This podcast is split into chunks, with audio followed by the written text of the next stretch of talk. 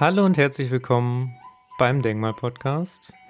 Ich freue mich, dass ihr wieder mit dabei seid, eingeschaltet habt zu einer neuen Folge Denker, Gelehrte und Gurus, von denen man mal gehört haben könnte, vielleicht aber auch nicht.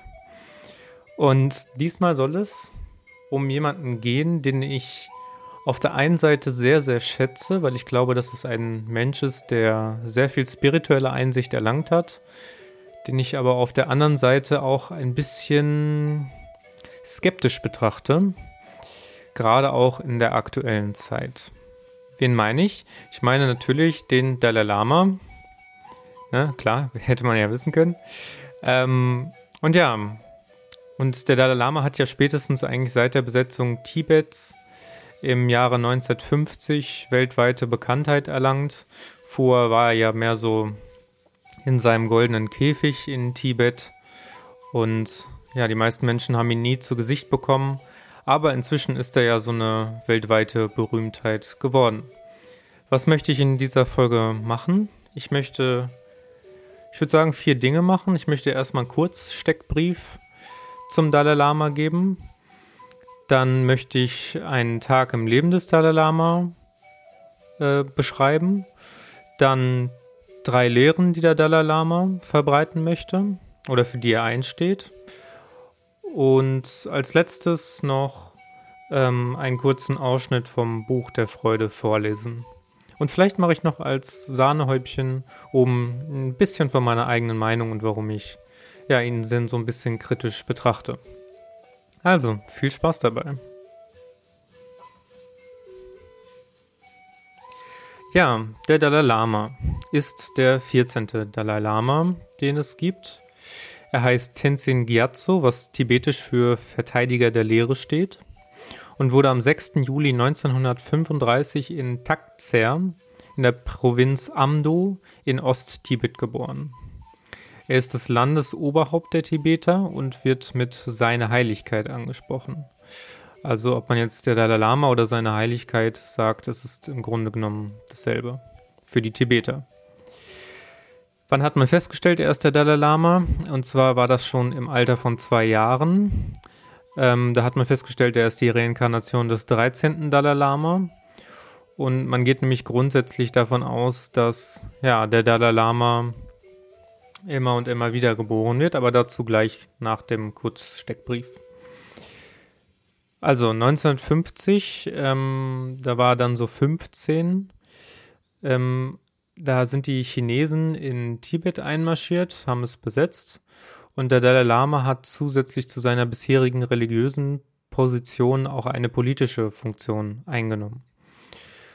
Er hat dann auch lange versucht, mit den Chinesen zu verhandeln, ist auch lange da geblieben, aber 1959 schließlich hat er dann entschieden, nach der brutalen Unterdrückung des tibetischen Volksaufstandes in Lhasa durch die chinesischen Truppen äh, ins Exil zu fliehen, weil er einfach keine andere Möglichkeit mehr sah. Er hat auch ganz oft in dem Buch der Freude beschrieben, wovon ich ja später einen Ausschnitt vorlesen möchte, dass da sein Leben in Gefahr war und er auch also wirklich traurig war zu dem Zeitpunkt, dass er da viele seiner Leute im Stich lassen musste, obwohl es ja eigentlich für die Tibeter das Richtige war, so ähm, deren wichtigsten religiösen Propheten aus dem Land zu schaffen. Genau. Dann ist er nämlich nach Dharamsala in Nordindien geflohen, wo er auch noch bis heute lebt. Also wenn man überlegt, 1935, heute haben wir 2021, dann sind das auf jeden Fall ja, also ich glaube, so 86 müsste er jetzt ungefähr sein, wenn ich das gerade schnell richtig gerechnet habe. Aber er ist natürlich nicht immer 86 gewesen. Er hat mit 23 schon den Geshe Larampa bekommen. Das ist der höchste Doktorgrad in buddhistischer Philosophie. Das heißt, nachdem er mit zwei ausgezeichnet wurde als äh, Dalai Lama, hat er nicht alles zugesteckt bekommen, sondern hat nach wie vor studieren müssen und seine Ausbildung machen müssen und damit er auch, ja, würdig ist sozusagen. Und er selber bezeichnet sich aber bis heute noch als einfachen Mönchen, wenn man ihn fragt. Dann finde ich es auch interessant, wenn man ihn mal auf YouTube beobachtet, so in irgendeinem Vortrag, wo er spricht. Ich finde, er hat eine sehr, sehr starke Gestik. Also er macht sehr viel mit seinen Händen. Er hat eine sehr eindringliche Mimik. Also er ist, es ist eigentlich immer die eine relativ ähnliche eine recht steife Mimik, würde ich an sich sagen, aber zwischendurch hat er dann auch Momente, wo er auch mal so lacht und wo man dann merkt, da geht einem so das Herz so ein bisschen auf. Ähm, er hat eine sehr langsame Sprache, aber auch dafür finde ich eine sehr starke Stimme. Also wenn ich habe mich immer gefragt, was verbinde ich für eine Stimme mit einem Tenzin und auf jeden Fall genau die Stimme. Falls jemand von euch Avatar gesehen hat, äh, die Legende von Korra, da hat Tenzin, also Tenzin in der, ich würde nicht sagen Ziehvater von Korra, sondern der Luftbändigermeister von Korra, der hat auch so eine sehr starke Stimme gehabt, so deshalb würde ich sagen, das passt schon auch. Und lustigerweise wurde auch Tenzin in die Legende von Korra nach dem Dalai Lama benannt. Genau, und der Dalai Lama hat ähm, letztlich auch Englisch gelernt, weshalb er auch gut mit anderen Menschen kommunizieren kann, wie zum Beispiel Desmond Tutu, mit dem er das Buch der Freude, also nicht geschrieben hat, sondern mit dem er Interviews geführt hat und das Douglas Abrams dann letztlich äh, verfasst hat. Und er braucht trotzdem noch seinen Übersetzer Jin Pa, ähm, der manche Dinge dann von Tibetisch auf Englisch übersetzen kann, aber grundsätzlich kann er sich auf Englisch verständigen. Genau, grundsätzlich, das war es zum Kurzsteckbrief. Jetzt noch einmal kurz zu den Dalai Lamas generell. Dalai Lamas gelten als Manifestationen von Avalokiteshvara. Ah, Gott, das muss ich. Avalokiteshvara.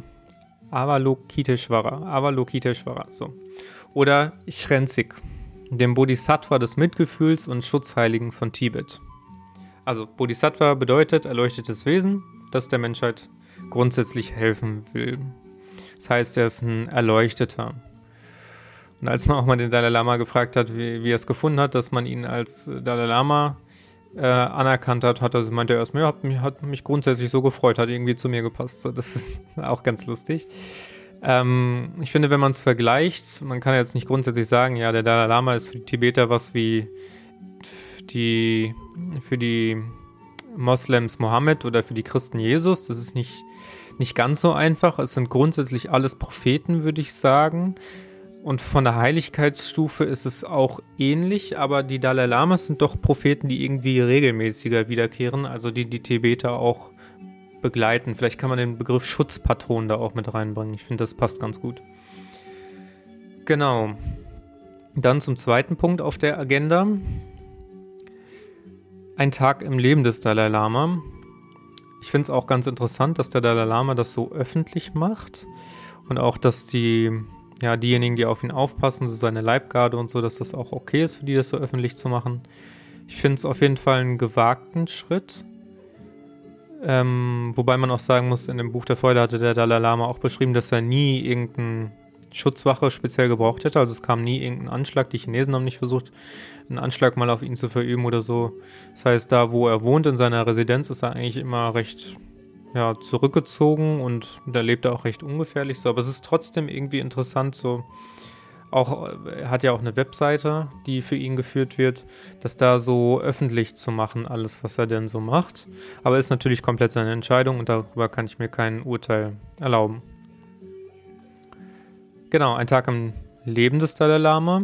Er verlässt, er verlässt Dharamsala, also seine jetzige Residenz in Indien, häufig, um auch Reisen zu unternehmen, um unter anderem das Gespräch mit Wissenschaftlern zu suchen, was ich äh, super finde, dass er sich halt auch außerhalb seiner religiösen Funktion versucht weiterzubilden, aber auch mit Gläubigen anderer Religionen und auch mit Medien.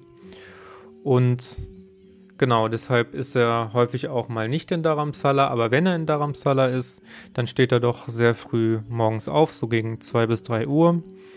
Ähm, aber geht natürlich auch deshalb sehr früh wieder schlafen, das heißt so gegen 19 Uhr. Und er duscht wie jeder andere Mensch, wer hätte es gedacht, zu Beginn des Tages. Ähm, beginnt dann aber im Vergleich zu vielen anderen mit mehrstündigen Meditationen und Gebeten. Also wenn er da wirklich so die Routine drin hat, dann kann ich mir auf jeden Fall gut vorstellen, dass er auch eine sehr authentische Person ist, weil wenn man so viel meditiert, wie er es auch selber angibt, dann wird man da auch einen gewissen Erleuchtungsgrad erreichen, da bin ich mir sicher. Nur ist natürlich die Hürde erstmal für den normalen Menschen etwas größer am Anfang. Frühstück gibt es dann für ihn um 5.30 Uhr. Er frühstückt meistens Porridge mit Zampa, was Brei aus geröstetem Gerstenmehl ist, Brot mit Marmelade und Tee. Und während des Frühstücks konsumiert der Dalai Lama auch Medien. Er hört die BBC News. Das ist ein englischer Nachrichtensender über das Radio. Von 6 bis 9 Uhr geht es dann weiter mit Meditation.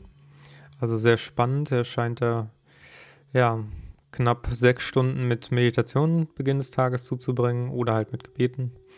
Und ab 9 Uhr beginnt er dann ähm, mit dem Studium diverser buddhistischer Texte oder Schriften von buddhistischen Meistern bis um 11.30 Uhr. Ähm, dann gibt es Mittagessen. Meistens ist das vegetarisch. Das kann sich aber auch mal variieren, wenn er nicht in Dharamsala ist, sondern reist. Ähm, und von 12.30 Uhr bis 15.30 Uhr hat er dann noch letztlich Audienzen und Besprechungszeit.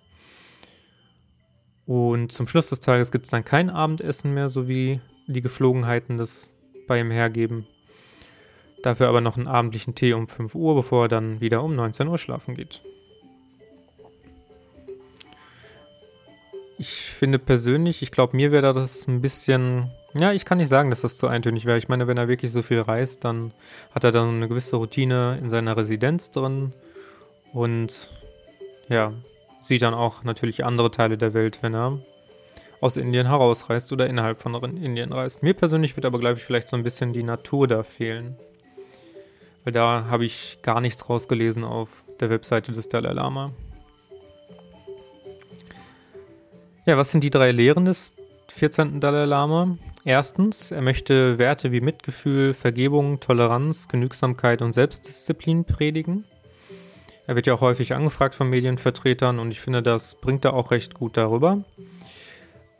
Zweitens, er möchte Harmonie zwischen den Religionen und das gegenseitige Verständnis der verschiedenen Traditionen lehren. Finde ich, ist etwas, was auch ziemlich ähnlich ist zu den Bahai. Bahai ist ja auch eine neuartige Religion, die aus dem Islam entstanden ist und die auch sich dafür einsetzt mit ihren, ich glaube, inzwischen 9 Millionen Anhängern, dass wirklich zum einen natürlich selber denken und selber hinterfragen auch der eigenen Religion möglich ist, aber zum anderen eben auch, dass die Harmonie unter den verschiedenen Religionen gewahrt wird und dass dann Austausch stattfindet. Also das finde ich schon ein sehr modernes Denken. Und als drittens hat er dann noch eine Verantwortung gegenüber den Tibetern selber. Und zwar für den Kampf für Gerechtigkeit. Der Lama sagt selber, die Verpflichtung endet, wenn China und Tibet eine gemeinsame Lösung gefunden haben, die für alle von Nutzen ist. Ist auch immer wieder interessant, also der Dalai Lama, ähm, wenn ich ihn so höre, dann spürt man, da ist auch gar kein Hass dem gegenüber, ähm, was die Chinesen den Tibetern angetan haben, obwohl sie sie ja wirklich schlimm misshandelt und gefoltert haben und ja auch getötet haben und dass sie ihm einfach das Land weggenommen haben. Das ist schon etwas, was Menschen eigentlich sehr griesgrämig machen kann und verbittert machen kann. Aber der Dalai Lama sagt selber, es war natürlich eine schwierige Zeit, wie für jeden anderen Menschen auch. Aber der Dalai Lama, so wie er es sagt, denkt immer zuerst an die anderen Menschen. Das heißt, wenn sein Herz bei den anderen ist, dann kann er sich selber besser fühlen. Lasse ich jetzt erstmal so stehen, erlaube ich mir kein Urteil drüber. Ich finde es ein bisschen schwierig, vielleicht aus meiner egoistischen Perspektive, nicht immer nur zuerst an die anderen zu denken. Ich, ich finde, man muss auch auf sich selber aufpassen und ja, einfach lernen, mit seinen eigenen Gefühlen, Emotionen, Energien umzugehen, mit Bedürfnissen, Wünschen und so weiter. Aber dem Dalai Lama hilft es eben, und er hat auch keinerlei Wut eben auf die Chinesen. Und das finde ich sehr beeindruckend. Weil er sagt, wie kann ich denn auf diese anderen Menschen sauer sein? Wir sind doch eine Menschheitsfamilie. Spannend finde ich. Also wirklich spannend. Selbst wenn Brüder Brüdern was antun, Brüder was Schwestern antun in der Menschheitsfamilie, sagt der Dalai Lama, du bist trotzdem nach wie vor mein Bruder. Und ich kann mich auch noch daran erinnern, dass äh, Birkenbiel auch sehr fasziniert davon war. So, dann möchte ich eine sehr passende Stelle aus dem Buch der Freude vorlesen, die eben auch von der Besetzung der Chinesen handelt und ja, zeigt, wie der Dalai Lama damit umgegangen ist. Viele Tibeter, sagte der Dalai Lama, saßen jahrelang in chinesischen Gulags, Arbeitslagern, wo sie gefoltert wurden und Zwangsarbeit leisten mussten. Das, sagten mir einige, sei ein Prüfstein für ihren wahren Charakter und ihre innere Stärke gewesen. Manche verloren die Hoffnung, andere hielten durch. Der Bildungsstand hatte wenig mit dem Überleben zu tun. Am Ende war es der innere Geist oder die Barmherzigkeit, die den Ausschlag gaben. Ich hatte erwartet, dass der Dalai Lama sagen würde, wilde Entschlossenheit sei der entscheidende Faktor. Es war faszinierend, dass einige der Härten der Lager seiner Ansicht nach dank ihrem inneren Geist oder ihrer Barmherzigkeit durchgestanden hatten. Der Erzbischof Desmond Tutu reagierte jetzt auf den Dalai Lama, indem er an eine Frage anknüpfte, die ich zu Beginn des Dialogs gestellt hatte. Uns war von Anfang an klar gewesen, dass das Buch von Freude im Angesicht der unvermeidlichen Leiden des Lebens handeln sollte und nicht von irgendeiner abstrakten oder erstrebten Theorie. Wir wollten wissen, wie wir in den schwierigsten Momenten unseres Lebens unsere Freude erhalten können. Und nicht nur, wenn alles, um den Erzbischof zu zitieren, ganz prima ist. Er fragt, sagte der Erzbischof, wie wir Menschen helfen können, die wirklich Freude empfinden wollen, die wirklich erleben wollen, dass die Welt ein besserer Ort wird. Sie schauen sich die Welt an und sehen die grauenhaften Probleme, die es gibt. Und sie haben auch in ihrem Leben mit ganz außergewöhnlichen Schicksalsschlägen zu kämpfen. Wie kann man noch Freude empfinden, wenn man diese Probleme sieht und vor solchen Herausforderungen steht? Es gibt wirklich sehr, sehr viele Menschen auf der Welt, die gut und voller Freude sein wollen, so wie du. Ich meine, wie sollen sie in all dem Chaos diese Ruhe finden? Und ja, ich finde, Du bist das überzeugendste Argument. Aber die Leute wollen, dass wir dieses Argument in eine Sprache übersetzen, die sie verstehen können. Und dann fühlte sich der Erzbischof offenbar dazu inspiriert, seine Frage selbst zu beantworten. Und er sagte, wir wollen Ihnen Folgendes sagen. Ihr werdet in dem Augenblick von der Freude überrascht, in dem ihr aufhört, zu selbstverliebt zu sein. Natürlich sollt ihr in einem bestimmten Ausmaß selbstverliebt sein, denn der Herr, dem ich folge, sagt, um die Heilige Schrift zu zitieren, Liebe deinen Nächsten wie dich, beendete der Dalai Lama das berühmte Gebot. Ja, sagte der Erzbischof, dich selbst. Liebe andere wie dich selbst. Genau, sagte der Dalai Lama und nickte zustimmend. Wir müssen uns für diese anderen das Beste wünschen, genau wie wir uns für uns selbst das Beste wünschen, übersetzte der Erzbischof das Bibelwort in eine moderne Sprache.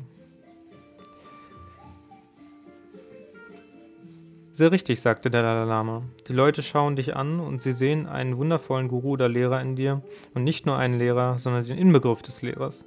Und sie sehen sich danach, die gleiche Ruhe und Freude zu haben, auch dann, wenn sie genau wie du unzählige Enttäuschungen erlebt haben.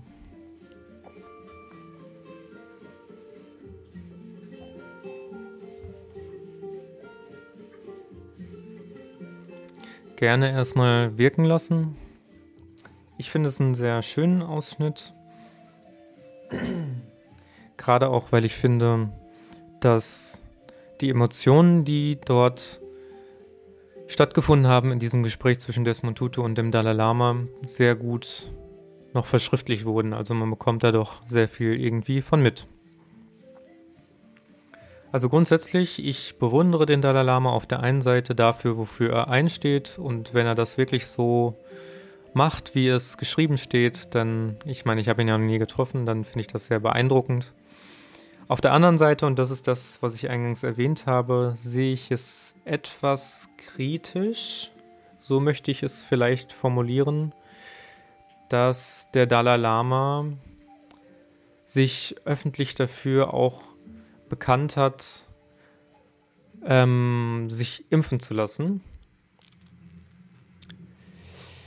Und das auch halt öffentlich gemacht hat, weil ich dort nicht, also in, in all diesem Medientrubel, den wir gerade haben um das Thema Impfung, finde ich, kommt am wenigsten äh, bei raus, dass das letztlich immer noch ein freiwilliges Angebot ist. Es wird immer mehr davon gesprochen, dass die Geduld am Ende ist, wie zum Beispiel der Volksverpetzer geschrieben hat, ja, die Geduld mit euch Ungeimpften ist uns zu Ende, ja, die Intensivstation, die Erschöpfung und bla, die blub, alles super, super schlimm und macht jetzt endlich mal, weil wir tragen euch nicht mehr lange mit. Es werden schon innerhalb der Quarantäne keine Lohnfortzahlungen mehr gemacht. Äh, die Ungeimpften müssen ihre Tests äh, selber bezahlen. und so weiter und so fort. Also in diesem ganzen Medientrubel, die Leute werden geradezu dazu genötigt, sich impfen zu lassen. Und da auch wieder als allererstes steht dann da, wie zum Beispiel beim Redaktionsnetzwerk Deutschland, gutes Beispiel, der Dalai Lama bekommt die erste Impfung. Jetzt muss man dazu sagen, das war schon am 6. März 2021 und da hatte es noch nicht, sich noch nicht so sehr zugespitzt. Und ich weiß auch, dass der Dalai Lama sehr wissenschaftsinformiert ist und auch viel immer, ja, versucht, die Menschen für äh, sich selber halt in Wissenschaft weiterzubilden und ne, zu zeigen, dass Religion die eine Seite ist, Wissenschaft die andere. Ich weiß nur trotzdem nicht, was ihn dazu veranlasst hat, das so öffentlich zu machen. Weil es ist ja letztlich eine Entscheidung, die er für sich selber getroffen hat. Und ich meine, das ist ja auch, ich würde sagen, es ist die, auf jeden Fall die richtige Entscheidung. Er ist, wenn ich es richtig gerechnet habe, 86 Jahre alt. Das heißt, er zählt zu den Risikogruppen. Und er, ja, er fühlt sich vielleicht auch damit einfach sicherer. Das habe ich vielleicht erstmal jetzt nicht zu beurteilen, gerade weil ne, ich auch immer so die Vorstellung von einem erleuchteten Meister habe, dass er vielleicht nicht immer unbedingt der Sicherheit den Vorzug gibt. Klar, man soll jetzt nicht auf einem Hochhausgebäude über eine Planke zum anderen Gebäude laufen. Äh, unbedingt, weil dann ist man ja vielleicht lebensmüde. Das heißt, einen gewissen Sicherheitsaspekt hat jeder erleuchtete Meister wahrscheinlich, aber gut, es ist ja auch nur meine Meinung. Aber ich finde es trotzdem schwierig, das so öffentlich zu machen, weil ist man ein gutes Beispiel, weil man eine Corona-Impfung bekommt als religiöser Führer? Weiß ich nicht. Gerade auch, weil der Dalai Lama ja sagt, er möchte selbst ähm, für Toleranz einstehen und für Mitgefühl. Und wenn er schon im März seine Impfung bekommen hat und gesagt hat, hier, ich stehe als Beispiel ein, dafür ein, dann hätte ich zumindest auch erwartet, dass ein halbes Jahr später, wo der Trubel immer stärker wird, sagt, Lass die Leute doch einfach in Ruhe. Lass doch jeden machen, was er möchte. Das wäre doch tatsächliche Toleranz. Das wäre auch irgendwo Mitgefühl. Ich verstehe auch, dass der Dalai Lama sich dafür darum sorgt, dass ein Virus entstanden ist, was viele Menschen umgebracht hat, finde ich vielleicht zu hart, was viele Menschen ja sehr viel, was sagen wir einfach, sehr viel Leid in die Welt gebracht hat. Und ich verstehe, dass er auch dafür einstehen möchte irgendwo, aber das ist mir dann zu einseitig gedacht. Ja, man kann Mitgefühl mit den einen haben, man kann mit dem anderen aber auch Mitgefühl haben. Und jetzt, wo wir auch wissen, dieses, diese Impfung erzeugt keine sterile Immunität. Das heißt, wenn ich geimpft bin, kann ich das Virus trotzdem noch weitergeben. Das heißt, ich bin infektiös ist es eigentlich offensichtlich, dass diese Impfung maximal einen selber schützt, aber nicht die anderen. Und es kann nicht die Lösung sein, dass wir alle uns 100% impfen lassen. Es geht auch zum einen gar nicht, weil viele Menschen sich gar nicht impfen lassen können, aber zum anderen auch die, die sich nicht impfen lassen wollen. Das ist absolut gerechtfertigt. Und ich finde, auch das muss der Dalai Lama sehen, wenn er sich schon zur Impfung äußert, dass er sagt, es ist auch in Ordnung, wenn man sich nicht impfen lässt. Das wäre zumindest mein Anspruch gewesen.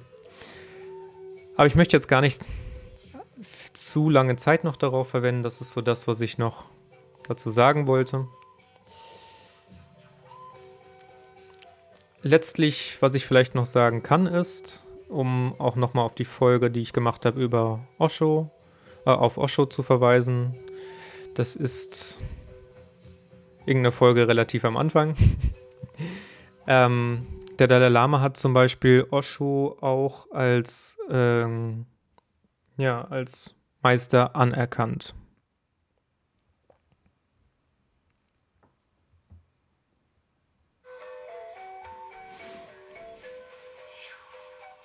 Genau. Und das war es eigentlich soweit, würde ich erstmal sagen, mit dieser Folge. Es hat wie immer sehr viel Spaß gemacht. Bis auf das Ende, wo jetzt die Musik ausgefallen ist. Aber ich nehme sowas ja mit Toleranz hin. und freue mich, dass ich wieder eine spannende Folge für euch habe aufnehmen können. Und freue mich natürlich auch, wenn ihr auf meine Webseite geht oder auf meine Social Media Kanäle und mir folgt und mir gerne auch Anregungen gibt, was ihr denn noch so in den nächsten Folgen hören möchtet. Und in diesem Sinne sage ich Danke und bis zum nächsten Mal. Ciao.